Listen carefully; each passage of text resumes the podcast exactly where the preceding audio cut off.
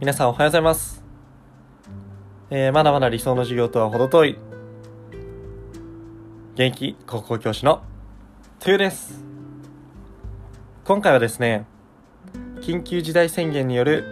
現場の変化というテーマでお話ししたいと思います。えー、昨日、緊急事態宣言が愛知県に、えー出されました。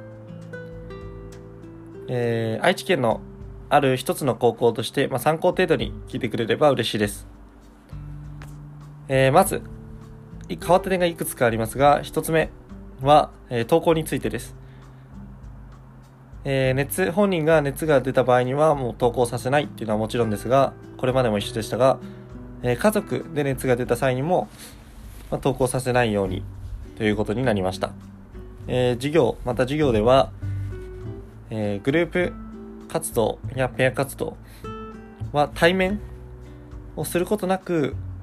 まあ、横を向いて話し合うとかですね。横を向きで話し合う。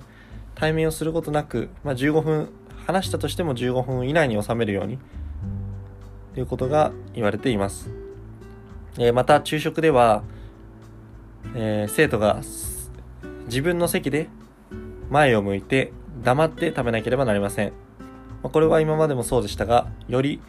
これを徹底するということで、えー昼の巡回を先生たちが、えー順番にすることになりました。えー掃除に関しては、掃除の後、手洗いを徹底させるということ。そして大きく変わったのが部活動です。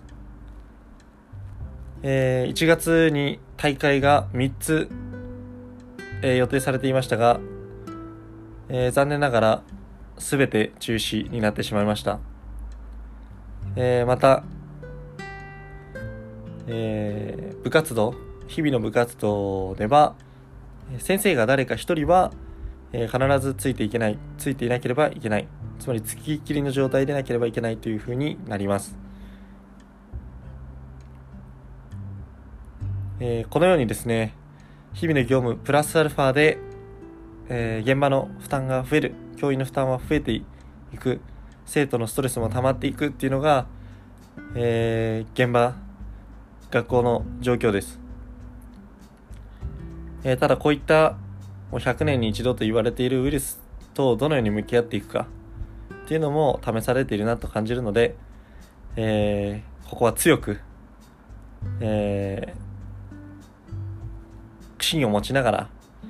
え生徒と関わっていきたいなというふうに思います。本日も金曜日ラストですね。楽しんでいきましょう。ということで今回は、えー緊急事態宣言による現場の変化というテーマでお話しさせていただきました。Thank you so much for listening and have a nice day.